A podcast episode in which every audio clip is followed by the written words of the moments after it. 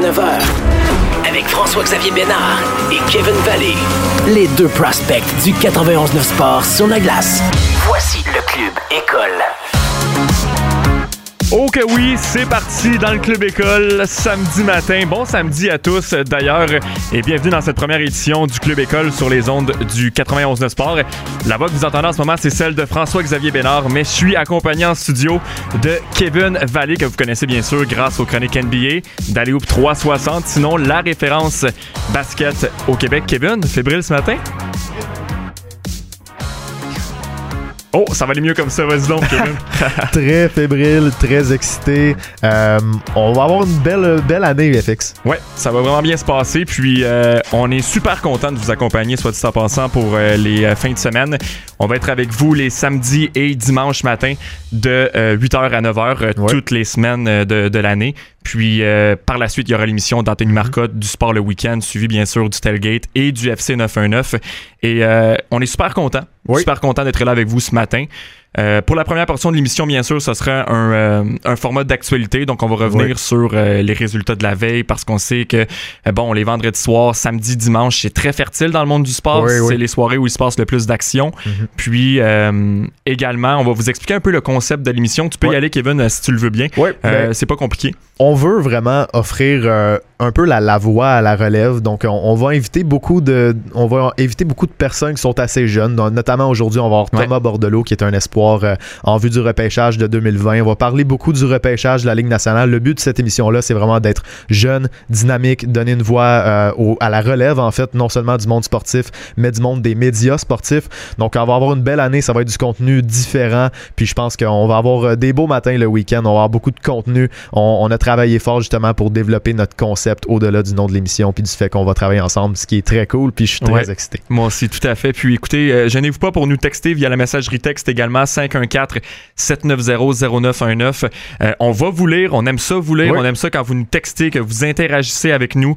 Euh, c'est quelque chose qu'on adore ici au 91 Sport, d'être proche de notre auditoire. Et puis, je vous invite à le faire 514-790-0919. Et avant de commencer avec euh, le format de l'émission, parler un peu de la structure pour notre première émission ce matin.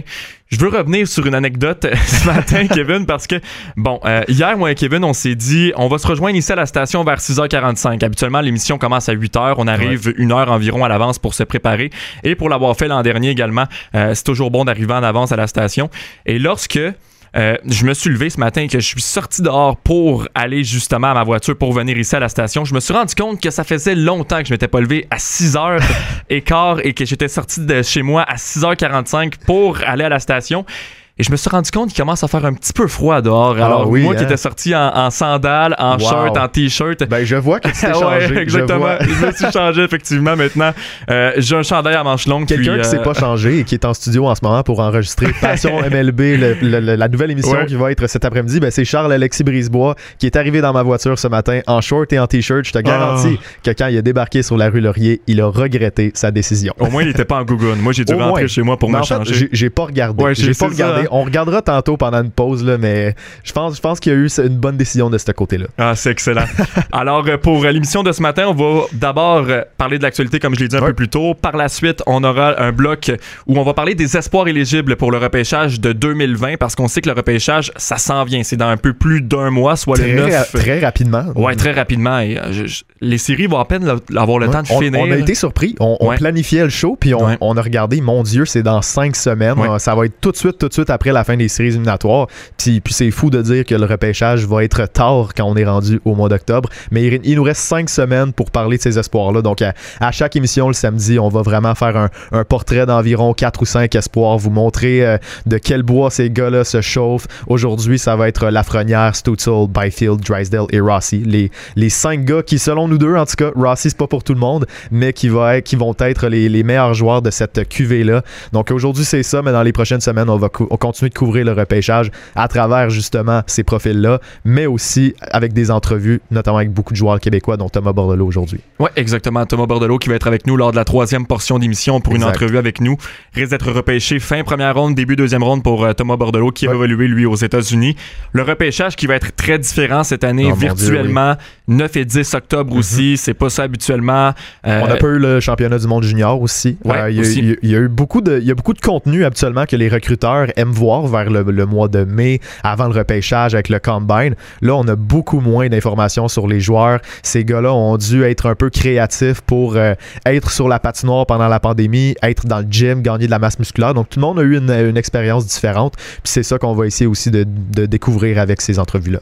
Oui, et je sais qu'il y en a plusieurs qui étaient déçus aussi, plusieurs Québécois, de ne pas avoir un repêchage qui était à Montréal également, qui était prévu pour euh, l'année 2020. C'est parti remise à l'an prochain. Si on pourra également avoir, euh, si on va pouvoir l'avoir, parce qu'également, je ne sais pas comment ça va se dérouler. La COVID-19, c'est nouveau. Je ne sais pas à quel point ça va évoluer pour qu'on puisse avoir un repêchage qui va être fait en direct en 2021.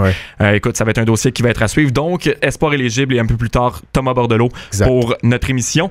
D'abord, faut revenir sur l'actualité de la veille. Victoire des Stars de Dallas 5 à 4 contre l'Avalanche du Colorado tout un match. Un euh, match en montagne russe. Un match en... Et puis un héros, ma foi. Euh, obscur. obscur, oui. Yoel Kiviranta. Incroyable. Qui complète son tour du chapeau. Le gars a marqué. Euh, en fait, il a joué 10 matchs dans la Ligue nationale cette année. Tour du chapeau, but gagnant en prolongation pour un baptême de feu dans la Ligue nationale, un match numéro 7, c'est, je veux dire, le jeune doit être assez content aujourd'hui. Et Kiviranta qui remplaçait Cogliano dans la Ligue je pense que c'était son deuxième match hier mhm. soir, euh, hier après-midi, en fait, parce que la rencontre était disputée en après-midi. Mais son deuxième match de série en Ligue nationale, 24 ans, jamais repêché également, joué dans la Ligue américaine toute la saison, 23 euh, points en 48 matchs dans la Ligue américaine. Mhm. Autant que lorsque j'ai vu Kiviranta marquer le but gagnant en prolongation et compléter son tour du chapeau, j'ai dû aller marquer son nom sur Google pour voir Kiviranta. Tu été repêché, lui, d'où qu'il sort, puis finalement. on a vérifié comment son nom se disait. Exactement aussi. parce que c'était pas évident. Alors, tout un match quand même pour, euh, pour les Stars de Dallas. C'est tellement une défaite crève-cœur aussi pour ah l'Avalanche. Une formation qui, au courant des prochaines années, par contre, va être à surveiller. Puis au niveau du cap salarial, c'est une équipe qui a beaucoup d'espace. Nathan McKinnon est sur un contrat ridiculement euh, abordable pour l'Avalanche. Donc, c'est un, un, beau futur, non seulement avec les joueurs qu'on a, mais aussi avec le fait que Joe Sakic a fait tellement un bon travail pour, euh, pour en fait établir une base, une base qui est bonne autant sur la patinoire qu'avec la masse salariale. Donc, c'est bon, mais quand Michael Hutchinson est ton gardien, ah il y a quelque, il y a quelque chose qui peut ne pas fonctionner. Si Philip Grubauer avait été là encore une fois dans ce match numéro 7-là, dans cette série-là, ça aurait été totalement différent à mon avis. Et même Pavel Fransos, si tu mets Pavel Fransos dans cet alignement-là également pour partir la rencontre, je suis sûr que ça se passe différemment. Mm. Euh, bon, défaite qui fait très mal pour l'Avalanche. Oui, exactement. Puis tu vois, tirer de l'arrière 3-1 dans une série, marqué avec 3 minutes à faire pour prendre une avance de 4 à 3 dans ce match-là. Et finalement, euh, justement, Kiviranta qui marque pour créer l'égalité 8 secondes après, 8 secondes après euh, que la rondelle a été remise en jeu. Euh, sincèrement, quelle preuve de caractère de la part des Stars de Dallas. Faut mentionner aussi en terminant le match de deux buts quand même pour l'ancien du Canadien Alexander Radulov qui connaît des séries quand même excellentes jusqu'ici. Euh, les Stars qui va être une équipe à surveiller quand même en finale de conférence. Pour moi, il part négligé. On aura la chance de faire nos prédictions demain. Je, sais pas. Je sais pas parce que ah. les Golden Knights ont quand même été poussés en sept matchs par les Canucks. C'est vrai. Euh, je sais pas à quel point je prends ça pour acquis. Je pense que les, deux clubs vont avoir une très bonne chance. honnêtement, en y pensant juste comme ça, j'ai pas de favori dans ma tête. Ah ouais, tant que ça? Ouais. Donc, tu vas dormir là-dessus ce soir et demain, tu vas dormir, pouvoir... Euh, oui, je vais dormir là-dessus ce soir, puis demain matin, on, va en parler. Je vais essayer de me faire euh, une tête là-dessus. Mais écoute, c'est deux clubs dominants. Là. les Golden Knights ont tellement de punch offensif, mais j'ai un petit coup de cœur sur Miro Iskanen. Bon, bon, bon, c'est bon, j'aime ça. Et Kulobin, quand même, qui a connu des bonnes séries. Hier, ça n'a pas été nécessairement un, grand match pour lui. Maton Kulobin, qui présentement est préféré à Ben Bishop, faut quand même le mentionner. Oui. Alors, euh, non, ça va être une série qui va être à surveiller. Et parlant des Golden Knights, victoire importante de 3-0 hier. Mais on sincèrement, on l'a échappé belle parce que à 0-0, alors que. En fait, troisième, euh, je veux dire, ça, a pris du temps avant qu'on se réveille. Et Thatcher Demko, ah, Thatcher Demko, quelle performance dans le match ce que je t'ai dit dans l'ascenseur oui. Les Canucks, dans le fond, cette série-là, c'était comme c'était comme ben, en fait depuis le début des séries c'est comme s'il y avait eu un cheat code dans un jeu vidéo. Le cheat code c'était Jacob Markstrom et Thatcher Demko qui jouaient de façon incroyable. Et là en fin de troisième période match numéro 7 contre les Golden Knights le cheat code expire et le boom 3, 3 buts. Le Thatcher Demko qui a été incroyable dans les deux derniers matchs. ben écoute, les Canucks ont tout donné, mais c'était principalement une question de gardien de but pour eux. Le, futur est quand même futur est quand même prometteur, mais il faut dire que c'était les gardiens qui ont, qui ont fait la différence. Il y a des matchs de 0-0 où tu te dis, ouais, c'est pas, une, pas une bonne rencontre, c'est ennuyant, c'est plate. Il y, a des, eu des matchs entre les Canadiens et les Flyers où ça a été ennuyant à mort tout le long de la rencontre parce que ça finissait par un petit score. Mais dans cette partie-là, il y a eu des chances de marquer des Golden Knights. Euh, mm-hmm. Sincèrement, à chaque minute, quasiment, ça, ça a vraiment été une domination des Golden Knights. Et je sais qu'on a critiqué euh, la, titularisation de, justement de, du gardien de but Robin ouais. alors que Marc-André Fleury, on s'entendait à le voir commencer cette rencontre-là et Peter DeBoer qui finalement a décidé d'y aller avec le gardien selon lui qui avait le plus de chances d'aider son équipe à gagner, c'était Robin Lehner dans son cas. C'est correct. C'est correct, mais en fait moi, moi c'est le manque de constance. C'est le fait que tu me dis que tu vas mettre le, gardien qui te donne les meilleures chances de gagner. Et finalement? oui, oui, finalement, oui. Mais le fait que de match en match, ça change. Marc-André Fleury a une grosse performance. Ah, tu mets Robin Lennard dans le filet, vice-versa. C'est le manque de constance dans les décisions de Peter DeBoer parce que mettre Robin Lennard devant le filet, c'est pas une mauvaise décision en tant que telle. C'est juste, je pense, la, la communication puis les explications qui font un peu défaut. Mais mon choix numéro un pour ce match-là était Marc-André Fleury avant de savoir que c'est Lennard qui commençait la rencontre j'ai été déçu au début de voir que ça allait être Lenner devant le filet et finalement à 0-0 hmm. sur une action en deuxième période. Il vole carrément Brock Besser, là, mais. Ça aurait pu changer le match. C'est, l'arrêt des séries présentement, je crois. Ça, aurait pu complètement changer le match à 0-0. Tu domines la rencontre. Finalement, c'est les Canucks qui prennent les devants grâce à un 2 contre 1. Superbe passe sur la séquence également d'Elias Peterson. Et les Canucks de Vancouver, j'ai envie de faire une petite prédiction ce matin. Là. Vas-y. Euh, depuis 1993, aucune équipe canadienne n'a remporté la Coupe Stanley. Et c'était le Canadien de Montréal. Et la prochaine équipe canadienne, selon ben moi, à remporter les grands honneurs seront les Canucks de ben Vancouver. Retenez ça. Tellement une belle équipe jeune. Euh, j'adore le, dynamisme de cette formation-là. Euh, en même temps, qui veux-tu dire d'autre en ce moment? Tu pourrais dire les Oilers. Les Oilers mais les Oilers, à chaque année, c'est la même histoire. Connor McDavid et Leon Draisaitl ne peuvent pas faire tout le travail tout seuls. Les Maple Leafs, ben, c'est désastreux en ce moment, même s'ils ont une très bonne base. Le Canadien est encore loin. Les sénateurs sont en reconstruction. Euh, je pense. Non, mais il y en a plusieurs qui diraient quand même les Maple Leafs, malgré euh, les déboires en série, parce qu'ils ont la formation. Ouais, J'ai arrêté de croire aussi après, après de nombreux échecs en première ronde.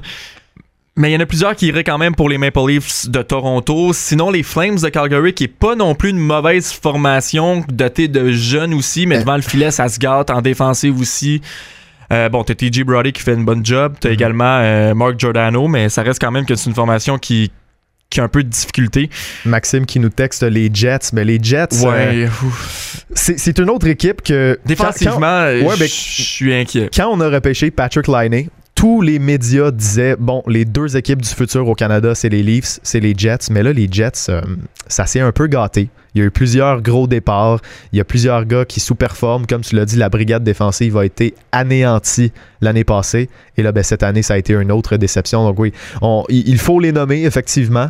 Mais c'est pas un club que je vois, même, je pense, dans mon top 4 pour la Coupe cette année des prochaines années. Tout à fait. En terminant, je veux aussi mentionner que dans cette rencontre-là, ça aurait pu changer la donne aussi. Ryan Reeves qui, euh, qui donne un coup à la tête mm. d'un des, des, joueurs des Canucks en fin de deuxième période pour donner un avantage numérique de 5 minutes alors que c'est encore 0-0. Euh, j'adore Ryan Reeves comme joueur. je, suis un fan de Ryan Reeves. J'aime ce qu'il apporte à cette formation-là. Je joue quand même beaucoup de minutes surprenamment. Puis j'aime l'apport physique qu'il amène tout au long de la série. On l'a vu, on l'a vu également avoir des euh, euh, se, chicaner un peu avec Antoine Roussel. J'aime, la rivalité qui peut amener à une série et tout ça. Mais ça reste quand même que c'est, ça aurait pu être très coûteux pour sa formation.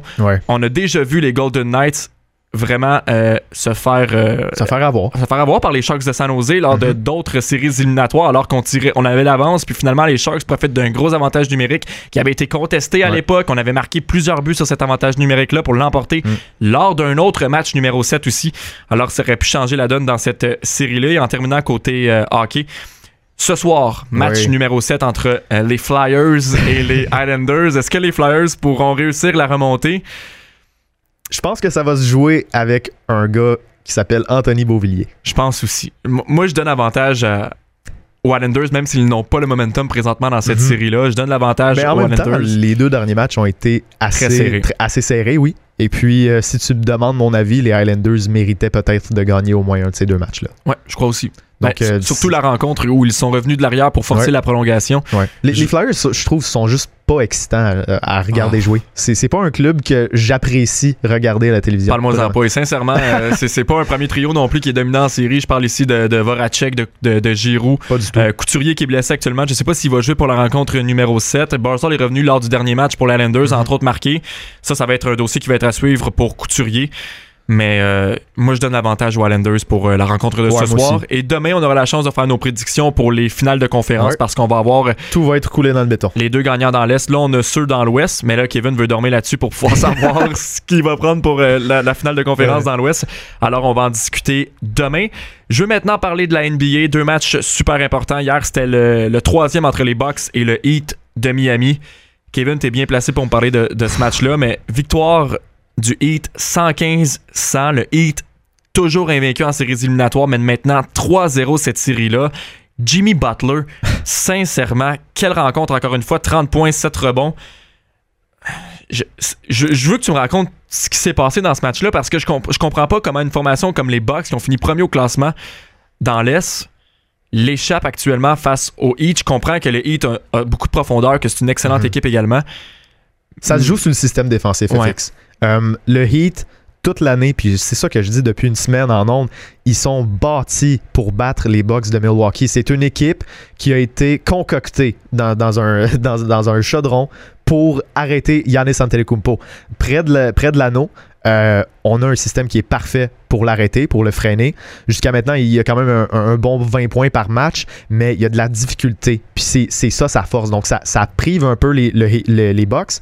Et puis ça fait en sorte que tu dois dire, bon, Chris Middleton doit avoir un gros match. Brooke Lopez doit avoir un gros match. Eric Bledsoe, même chose. Lopez a répondu aux attentes hier, 22 points.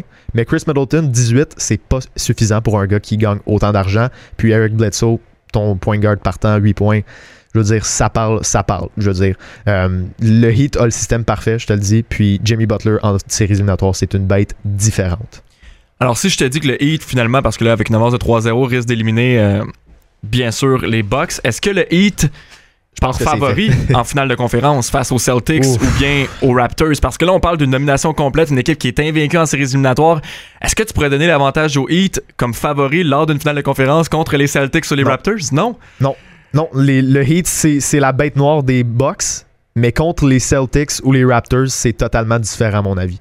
Donc, euh, Parce que c'est des systèmes de jeu qui se ressemblent pas. Oui, c'est toujours une, système, une question de système de jeu. C'est différent quand tu, quand tu pars en avion puis que tu t'en vas dans une ville pour un match en saison régulière puis que tu, tu gagnes ce match-là versus une série de 7 quand à chaque rencontre après le match, tu es dans une bulle puis tous les joueurs regardent du tape pour essayer de figurer comment battre cette équipe-là. Puis le Heat a des failles. C'est juste que les, les Bucks sont pas capables de les exploiter parce que les forces des Bucks sont freinées par le Heat. Donc là, c'est 3-0. Puis sincèrement, c'est terminé. tu, peux, tu peux pas croire. Il s'est jamais arrivé dans l'histoire de la NBA. non, mais c'est ça, que je demandais avant, l'émission. Je demandais à Kevin, c'est déjà arrivé qu'une équipe comme ça qui part premier dans l'association de l'Est se fasse blanchir de la sorte? Dans mes souvenirs, non. Non, moi non plus.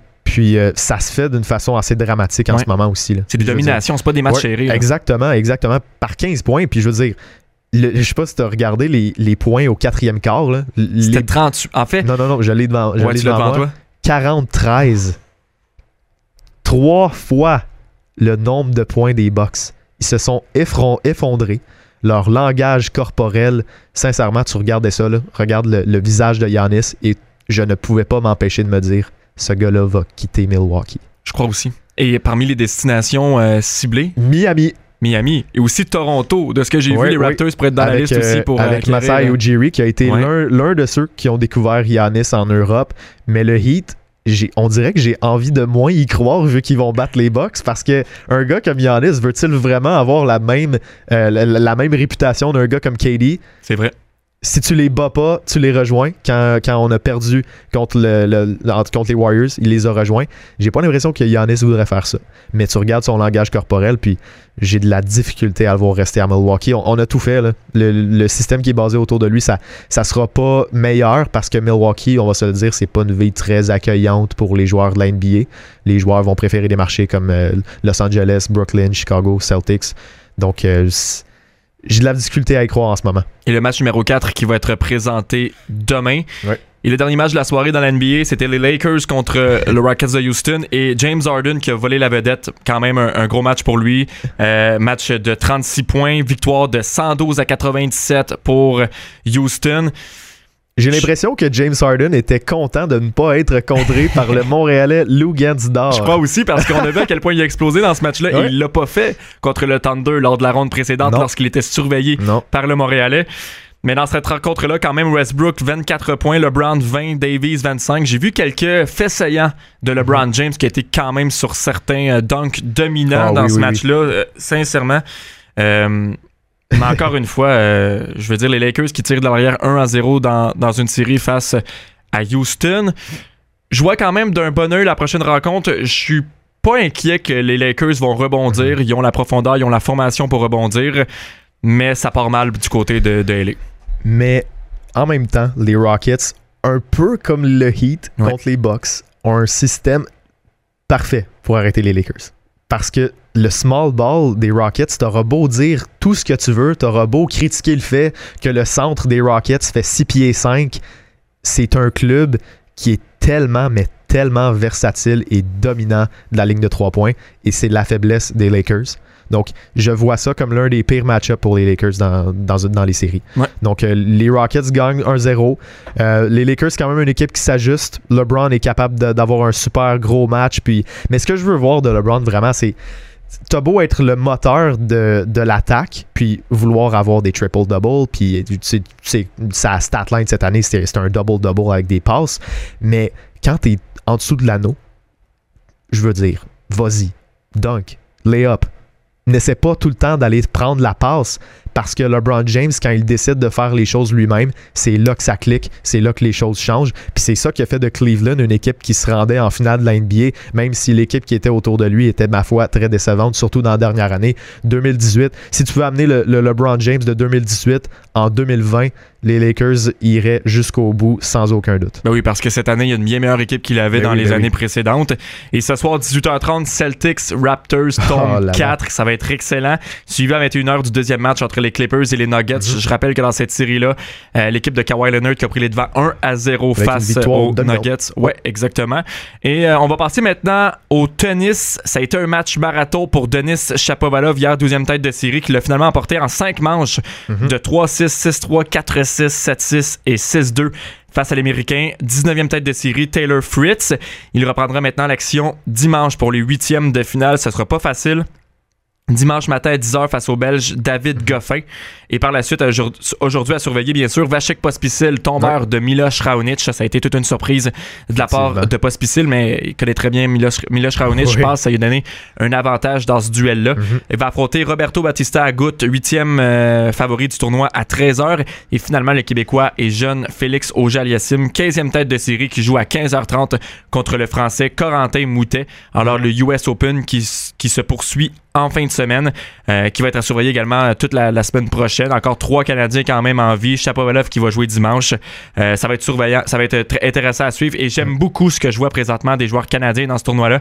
Chapovalov qui tirait quand même de l'arrière deux manches à un hier est revenu. 2-5 au quatrième, en quatrième manche. Là. Exactement. 2-5 est revenu gagner la manche d'après 6-3. Et le tennis, c'est là que tu vois que le tennis, c'est vraiment un sport c'est un sport individuel qui est très mental. Faut vraiment tout le temps que tu te concentres. C'est un sport qui demande beaucoup mentalement, quasiment aussi plus que physiquement, même si je sais qu'après une rencontre marathon comme ça, euh, c'est très exigeant physiquement, mais mentalement, c'est très difficile mm. de rester dans le match lorsque des fois tu te fais briser.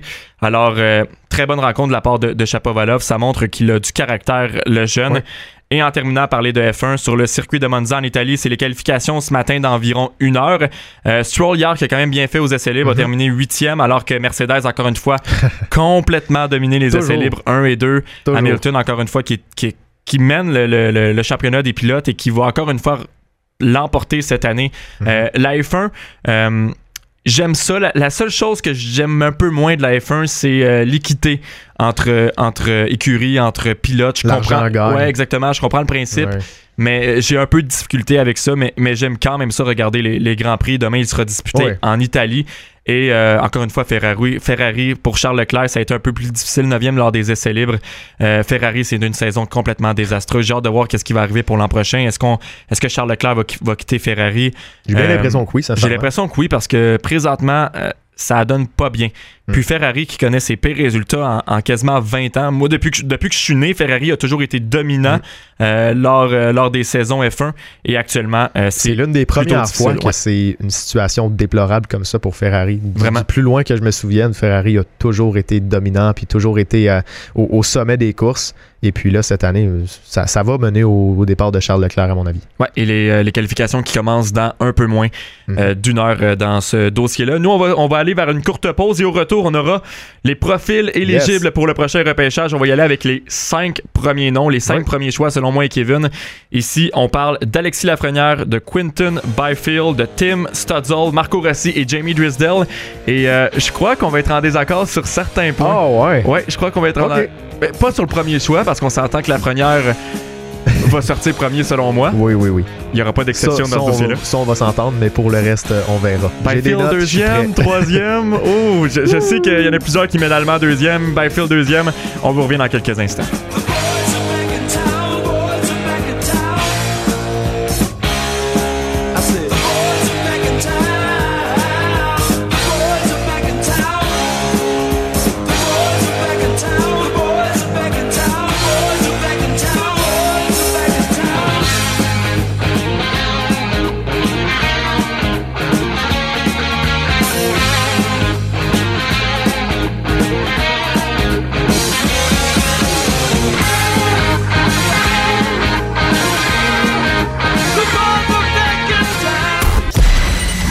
François-Xavier Bénard et Kevin Valley.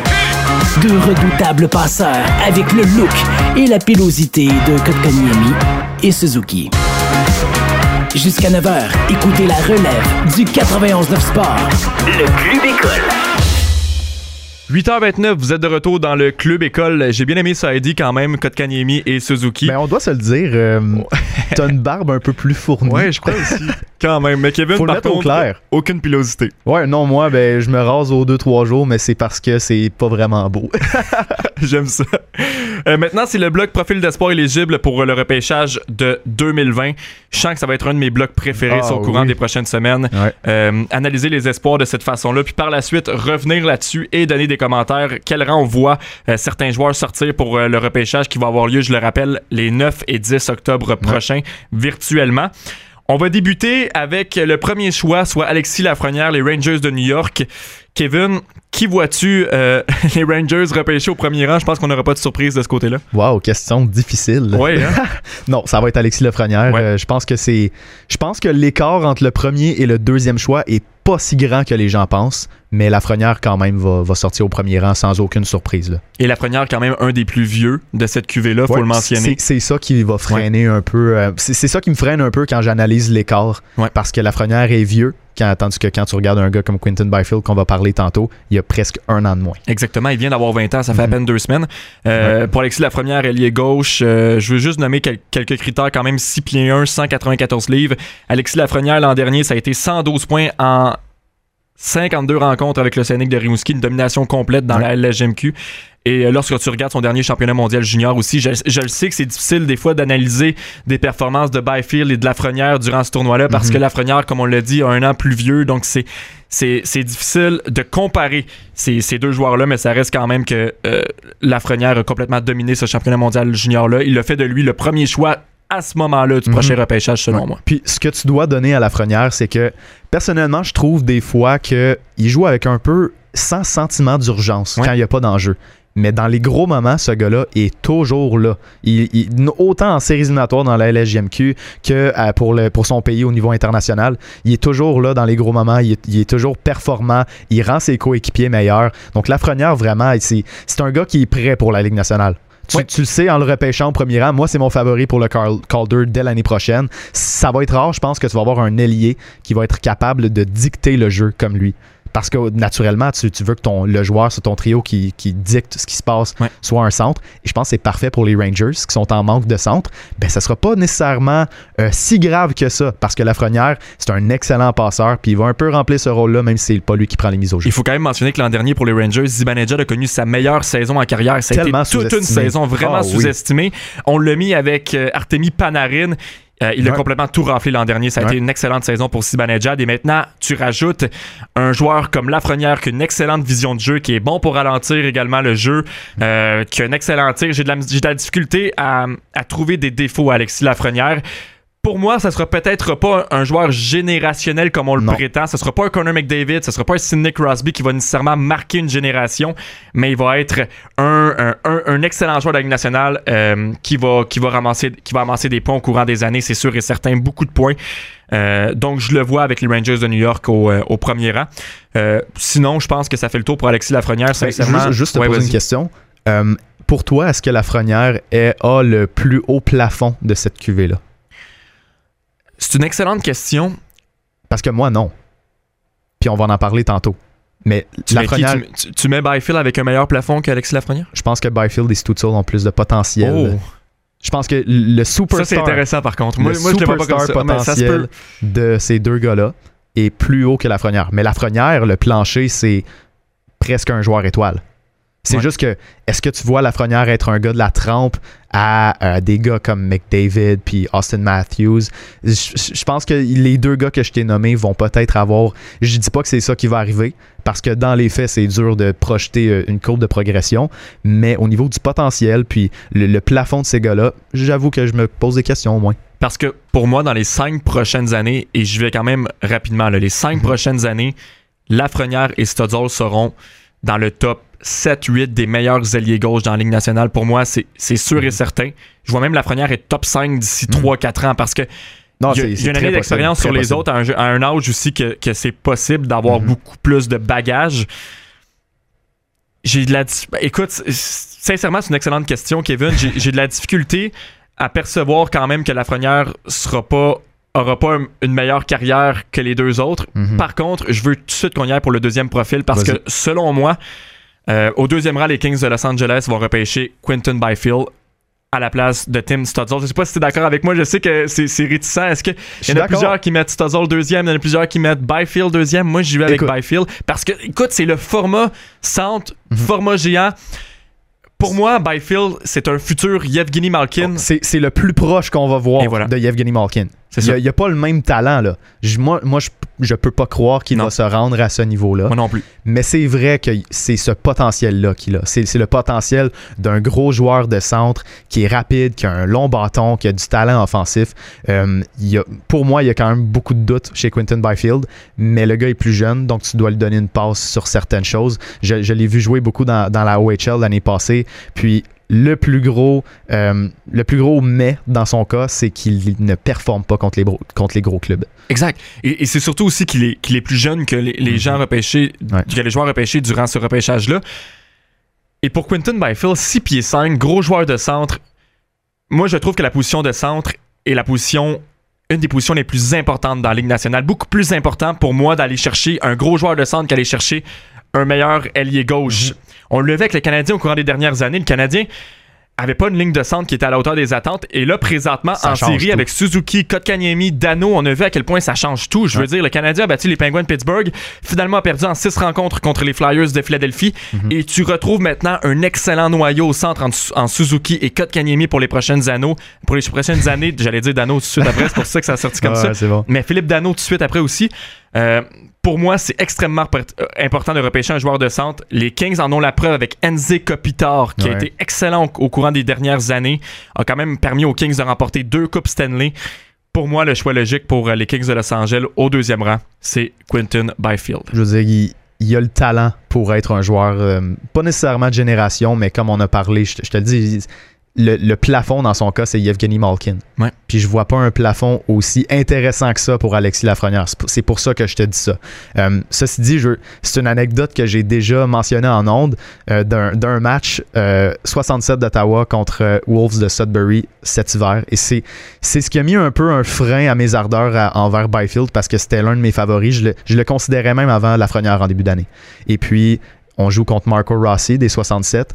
Et dans ce match-là, Quentin Byfield joue à l'aile parce que après quelques mises en jeu, après quelques séquences, Marco Rossi domine Byfield. Donc il doit améliorer, il doit s'améliorer au cercle des mises en jeu. Oui, mais c'est juste, c'est juste défensivement aussi. C'est pas, euh, il y a les outils pour, puis j'espère sincèrement qu'il va réussir à le faire.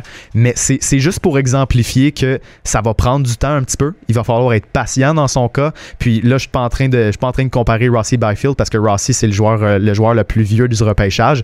C'est juste pour montrer qu'en ce moment, à son niveau, même dans la WHL, parfois il y avait un peu de difficulté contre les gros clubs, contre les, les meilleurs joueurs adverses qui étaient bons défensivement pour le contrer. Donc c'est juste pour montrer ça. Mais au final, tu le dis, il y a un gros gros potentiel Byfield. Puis les Kings, euh, les Kings, je pense pas qu'ils vont cracher sur ça, surtout qu'un club de l'Ouest, c'est cliché, mais un gars de 6 pieds 4, 215 livres au centre, on aime ça. Et pour le troisième choix, les sénateurs d'Ottawa, les deux, je crois qu'on a le même en Tim Studzol. Pour moi, l'Allemand va sortir troisième avec les sénateurs d'Ottawa. Et ce choix-là, qui était le choix, entre autres, des Sharks de San Jose mm-hmm. dans, la fameuse transaction Eric Carlson.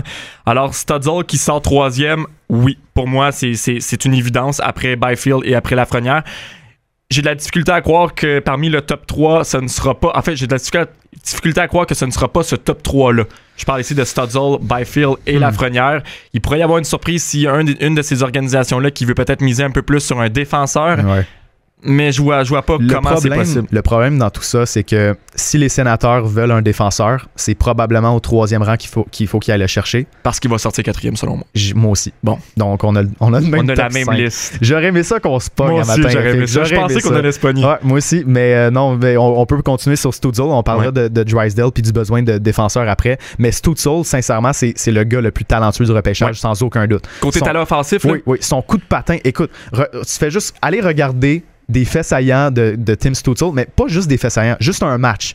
Et à chaque séquence sur la patinoire, sa mobilité, sa capacité de créer des jeux pour les autres, de, se sortir des situations inconfortables avec ses patins, euh, c'est vraiment j'ai rarement vu ça dans un repêchage. il a fait carquiller les yeux, notamment lors du championnat mondial junior avec une performance de 5 points, mais pour un jeune où on s'en devait pas nécessairement à le voir performer avec l'Allemagne.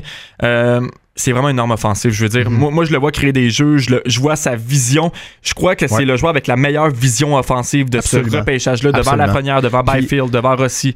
Puis le combo de créativité et de talent offensif au niveau du maniement de rondelles, tu vois rarement ça dans un repêchage. Tu vas voir des gars qui ont une créativité, mais qui sont assez, qui sont plus euh, stables, qui sont pas nécessairement des, des patineurs d'élite, mais lui, il a toutes ces qualités-là offensives.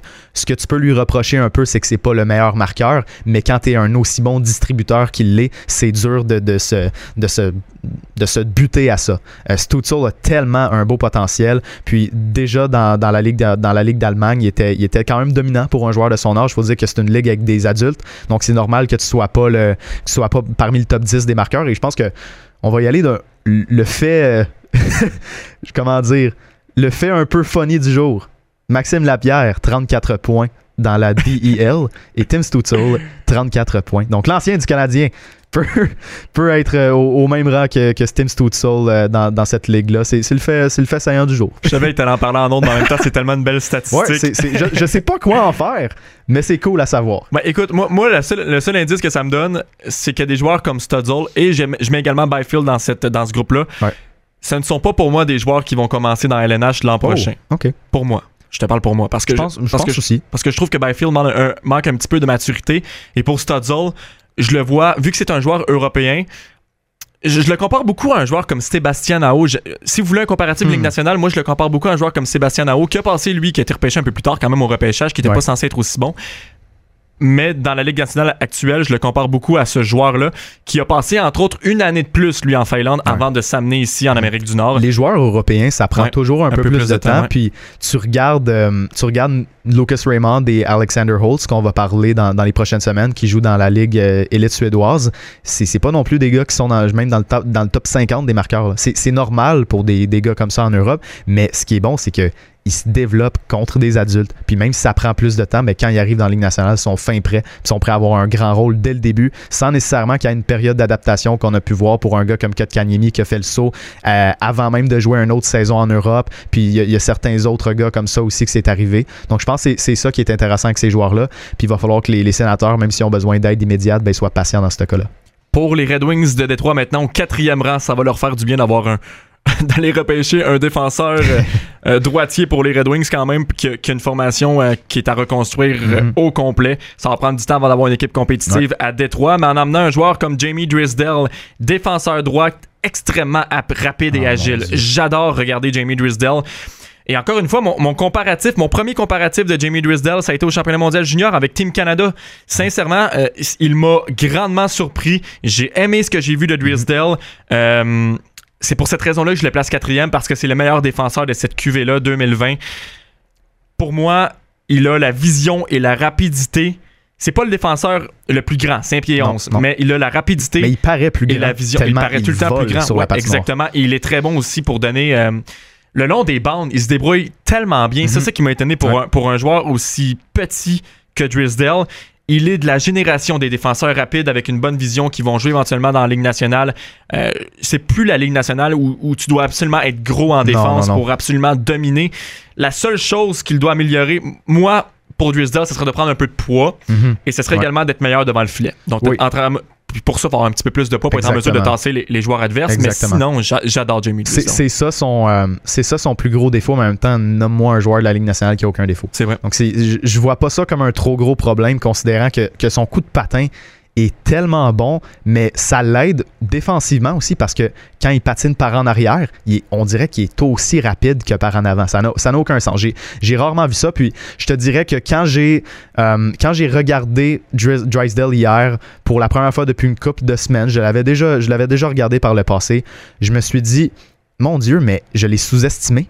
Je, me disais, je, me disais, parmi les attaquants qui vont être pêchés plus haut, Drysdale, je le mets après. Mais là, je le vois dans la même catégorie que des joueurs qui m'excitent extrêmement comme Kel McCarr, Miro Iskanen et Quinn Hughes. C'est dans la même catégorie pour moi euh, au repêchage. C'est un, gars qui va être très, très talentueux. Les Red Wings vont, euh, avoir un bon joueur. Euh, on doit noter qu'ils ont repêché un autre défenseur l'année passée, Moritz Cedar. Et si c'était pas du fait que Stutzel est sorti au troisième rang, selon ce qu'on pense. Je pense qu'ils iraient avec un attaquant parce que ça va, ça va en prendre un. Sauf que, tu sais, les Red Wings étaient assez décevants l'année passée. Je pense qu'ils vont avoir d'autres repêchages pour construire ça, puis aller chercher un, gros joueur de centre. Pour l'instant, on va avoir deux bons défenseurs euh, autour desquels construire. Donc, c'est pas nécessairement un, défaut, mais je vois pas les Red Wings miser pour autre chose que Drysdale si la première Byfield Stutzel sort 1, 2, 3. Le temps file, alors on va y aller pour euh, le, cinquième choix selon nous de cette QV-là. Je sais que c'est un choix qui va être controversé parce que il y a beaucoup de joueurs qui peuvent occuper cette position-là. Je pense entre autres à Perfetti, je pense mhm. à Raymond, je pense à Alexander Holtz aussi. Dans cette position-là, je vois un joueur comme Marco Rossi, mhm. comme toi, sortir au rang numéro 5 par les sénateurs d'Ottawa, un joueur de centre de petit gabarit, un talent offensif incroyable. Je, vais te laisser le champ libre pour Marco Rossi parce que je sais que tu l'as vu évoluer sur la patinoire plus que moi. Euh, mais c'est un, un, joueur également, en fait, c'est le meilleur joueur autrichien depuis Thomas Vanek, je vais le mentionner en ondes quand même, ça vaut la peine d'être dit. Mais Marco Rossi, qui a évolué à Ottawa pour les 67, mhm. la troupe d'André Tourigny, ça serait pas controversé. Non, je dirais pas controversé, mais selon moi, je m'attends que les sénateurs d'Ottawa repêchent un gars qui a évolué dans la Ligue d'Ontario. Je, vais te dire, FX, les, sénateurs sont trop allés le voir cette année euh, à, la place, à la place TD pour ne pas le repêcher. Euh, je pense que si Rossi doit sortir assez tôt, ça va être les sénateurs parce qu'ils peuvent se permettre d'aller chercher un gars avec un haut plafond comme Stutzel et un gars qui, selon moi, est le deuxième joueur le plus prêt pour la Ligue nationale en Marco Rossi. On l'a dit tantôt, c'est l'un des gars les plus vieux de la QV, mais sincèrement, c'est à, mes yeux, en ce moment, c'est le joueur le plus complet de cette QV-là. Assurément. C'est un, un gars qui joue avec la fougue de Brandon Gallagher, mais qui a la créativité de Nick Suzuki. Je veux pas trop le vendre, parce qu'il était quand même vieux dans la, dans la OHL. Tu le vends assez bien quand même en ce moment. oui, mais euh, j'adore ce que je vois de lui. C'est un gars qui est petit, il fait 5 pieds 9, mais il joue comme un gars de 6 pieds 2. Euh, c'est un gars qui se lève en série, qui se lève dans les gros moments, qui est tellement bon pour passer la rondelle. Moi, c'est mon coup de cœur du repêchage. Puis oui, j'ai couvert les 67, mais je les ai tous regardés, les joueurs. J'ai même vu Rossi en affronter plusieurs au cours des deux dernières années. Et Rossi gagnait tout le temps son match-up contre le joueur adverse. J'ai l'impression que c'est un gars qui est taillé, et là je dis pas que c'est ça qui va arriver, mais c'est un gars qui est taillé pour un trophée Conn Smythe. Si les, si les étoiles s'alignent, c'est ce type de joueur-là. J'ai adoré qu'est-ce que j'ai vu de Rossi, et à mes yeux, c'est c'est pas moins que ridicule qu'il soit classé au 9e ou 10e rang dans plusieurs mock drafts. Et lorsque tu regardes ça, l'avenir est, est, rose quand même à Ottawa avec avec Stutzel, mhm. avec Rossi, avec les nombreux jeunes également de cette formation-là. Brady Kachuk aussi qui joue euh, de l'excellent hockey à l'aile gauche du premier trio en ce moment. En défense, Chabot, Brandstrom mhm. qui va être également excellent. L'avenir est très beau. Eric Carlson. Ah, non. Non, ah, non, merde. Mais exactement, pour les sénateurs d'Ottawa. Écoutez, on va, on va s'arrêter le temps d'une pause. Au retour, on parle avec l'espoir qui évolue présentement aux États-Unis. Ici, on parle de Thomas Bordelot qui va être éligible également pour le prochain repêchage de 2020. Vous écoutez la première édition de la Chambre sur les ondes du 91 de Sport. En fait, la Chambre, le Club École, pardon, avec FX Bénard et Kevin Valley.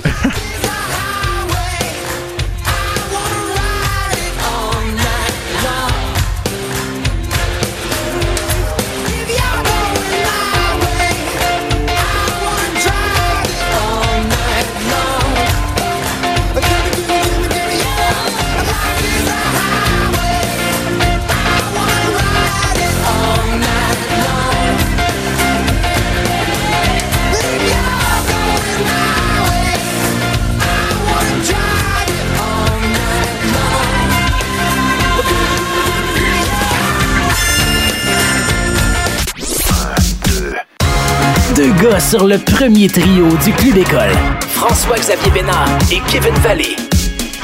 Voici le Club École. 8h51 minutes, FX Bénard et Kevin Vallée qui, euh, pour la troisième portion de cette émission, qui va se terminer dans les prochaines minutes. Juste avant de terminer l'émission, on va s'entretenir avec Thomas Bordelot qui joue depuis deux saisons avec le programme de développement américain. Il évolue à la position de centre et il sera éligible au prochain repêchage. Thomas Bordelot, bon matin, comment vas-tu? Ça va bien, ça va bien vous? Oui, ça va super bien. Donc, euh, pour euh, la prochaine question, Kevin, pour la première, je te laisse aller. Euh, comment tu as vécu l'expérience du confinement? Avant, d'aller vers les sujets principaux à propos du repêchage? Comment tu as vécu ça, le confinement? Puis comment tu as réussi à passer assez de temps sur la patinoire et dans un gym? Comment, comment vraiment tu as été créatif là-dedans? Ah, mais tu sais, je pense que ça a été, ça a été assez spécial, comme, comme n'importe quel joueur de hockey peut, peux te dire ça, mais euh, c'est sûr que quand les arénas étaient fermées, c'était plus, plus difficile d'avoir de la glace. Mm-hmm. euh, mais euh, j'ai quand même été chanceux. Mon, euh, mon entraîneur hors glace, Baba Cohen, il était capable de, de venir chez nous dans mon garage. On avait un beau setup pour, pour m'entraîner. on respectait les on respectait les, les, les règles puis tout. Mais c'était vraiment, vraiment bon. Fait que j'ai pu m'entraîner euh, tout pendant la quarantaine. Donc, j'ai vraiment, j'ai vraiment profité, dans le fond, d'un gros cinq mois, d'un gros été de cinq mois pour pour euh, pour euh, m'améliorer dans le gym. Puis pour ce qui est de pour ce qui est de, de, de plus côté vraiment hockey, c'est encore là, je, suis vraiment chanceux. Hein. J'avais une belle place pour pour shooter des pucks dans mon garage, puis c'est essayer mhm. d'être créatif un peu là-dedans. Puis quand que les derniers ont ouvert, ils ont ouvert, mais c'est mon père étant, étant un skills coach, puis étant pas mal connecté dans, dans toutes les, dans toutes les arénas du coin, euh, euh, on a sauté sur l'opportunité d'embarquer sur la glace directement. Euh, puis, en parlant de situation qui est différente, comment tu te sens de savoir que le repêchage va être virtuel cette année? Est-ce que tu es déçu ou tu vois ça d'un autre angle? Ben, c'est sûr que quand dès, que la pandémie a commencé, un peu, on commençait à s'en douter que le repêchage n'allait pas, pas arriver. Donc, tu commençais un peu à penser à, à, la possibilité que ça, devienne virtuel. Fait que euh, quand que ça a été confirmé, c'est sûr que c'est pas comme ça que tu t'imaginais à longueur de saison, puis mm-hmm. pas comme ça que tu, tu, voyais vivre ton repêchage dans ta tête. Mais encore une fois, ça va juste être spécial, ça va être euh, ça va être le fun quand même. Ça va ça t'arrive une fois dans ta vie d'être repêché, puis euh, euh, je vais essayer d'avoir du fun avec ça, passer avec les personnes que j'aime, puis ça, ça, peut juste ça va être ça va être des beaux souvenirs. Thomas Bordelot, est-ce que tu as modelé ton jeu là, en t'inspirant de certains joueurs actuels ou du passé quand tu étais plus jeune? Est-ce que tu avais des idoles, puis c'est ces personnes-là que tu veux imiter nécessairement dans la Ligue nationale de hockey? Ouais, c'est de ben c'est sûr, c'est sûr que tu sais quand tu, grandis euh, en tant que jeune joueur de hockey, tu euh, essaies d'avoir des, des, modèles un peu, puis tu as euh, beaucoup d'idoles, beaucoup d'idoles dans, la Ligue nationale, puis euh, je pense que ben premièrement, il y, a mon père qui, qui m'a beaucoup aidé dans mon développement, puis je j'allais à tous ces matchs, donc tu sais, veut, veut pas. mon jeu souvent il ressemble un peu il ressemble un peu au sien qu'il y avait mais en Ligue nationale, mon, mon idole, ça a été Sidney Crosby de loin. Euh, j'ai tout, le temps, tout le temps regardé comment il jouait, comment il se comportait en dehors de la glace, euh, des petites choses comme ça. Puis euh, honnêtement, j'ai juste essayé de, prendre les, points positifs, puis il y en a beaucoup de, de sa game. Oui. Puis évidemment, le, processus du repêchage va être différent vu que c'est en ligne, mais il y a aussi le processus avant repêchage, donc les entrevues avec les équipes, tout ça. Comment ça se passe pour toi? Est-ce que tu as eu la chance de parler avec beaucoup de formations de la Ligue nationale? Oui, mais pendant, ça a commencé beaucoup pendant la saison, quand le COVID n'était pas en question. Euh, il y avait au minimum euh, deux équipes par semaine qui venaient à l'aréna pour, euh, pour, passer, pour passer les entrevues. Puis une fois que euh, la pandémie a commencé, ça, ça continuait, c'est peut-être euh, trois, quatre euh, interviews, entrevues par semaine avec des équipes par Zoom. Puis ça a duré une couple de semaines. Après, les équipes ont recommencé l'activité avec les playoffs, donc ça s'est calmé. Puis là, pour les équipes qui sont en dehors des, des playoffs, ça recommence tranquillement pas vite. Ils, ils, reviennent sur certaines affaires. Puis c'est sûr que c'est différent, c'est sur Zoom. Puis euh, c'est pas comme euh, encore c'est pas une expérience normale. Ils n'ont pas la chance euh, ils ont pas la chance d'avoir le combine pour, pour nous poser des questions puis nous voir en vrai, mais j'essaie juste d'avoir j'essaie juste de, de, pas en profiter vu que ça arrive une fois. Pour le commun des mortels, Thomas, comment vois-tu ton rôle futur dans la LNH? Euh, ben honnêtement, c'est moi je, je me considère vraiment complet comme joueur, puis je pense que je peux peux chuter dans n'importe n'importe quel rôle qu'un coach aimerait avoir, mais euh, euh, je pense que je suis confiant dans mon jeu, je suis confiant mhm. dans le genre de joueur que je suis, puis euh, je suis convaincu que je pourrais je pourrais faire partie d'un top 6 dans, dans les nationales éventuellement dans, dans un futur proche ou lointain. Hein. Thomas Bordelot, québécois, éligible au repêchage de la Ligue nationale de hockey. J'ai pas le choix de te poser la question suivante pour terminer. Il ne reste plus beaucoup de temps. Qu'est-ce que tu penserais d'être repêché par le Canadien de Montréal? Ben, c'est sûr que ça serait, sûr que ça serait spécial, tu sais, euh, tu, grandis en les regardant. Mon père jouait pour eux, mon mhm. grand-père, il, était un coach pour, pour le Canadien. C'est sûr que ça serait, euh, ça serait vraiment spécial. C'est vraiment quelque chose que n'importe quel kid euh, qui, qui grandit aux alentours de Montréal rêve. Puis, encore une fois, n'importe quelle langue nationale, n'importe quelle équipe nationale, c'est incroyable, mais les Canadiens, c'est sûr que c'est sûr que en plus c'est une équipe prestigieuse et tout, donc ça mhm. serait, ça serait vraiment, ça serait vraiment le fun. Je sais que c'est différent cette année, Thomas, mais je te souhaite euh, la meilleure des soirées pour euh, le repêchage de la Ligue nationale qui va se faire les 9 et 10 octobre de façon virtuelle. Vraiment la meilleure des chances, Thomas. Puis euh, c'est certain que nous, on, va te suivre et je, te, souhaite la, meilleure des, soirées. Merci beaucoup pour ton temps ce matin. Merci beaucoup les boys, merci. Merci à toi. Merci. Bonne journée. Bonne journée. Alors voilà, Thomas Bordelot qui va être éligible au repêchage de 2020. Mhm. Son père et son grand-père également ont aussi joué dans la Ligue nationale de. Du sang de hockey. Exactement. Alors c'était euh, Thomas Bordelot qui évolue aussi présentement aux euh, États-Unis dans le développement américain. Écoutez, ça a passé à toute vitesse. C'est déjà la fin de l'émission pour euh, ce matin.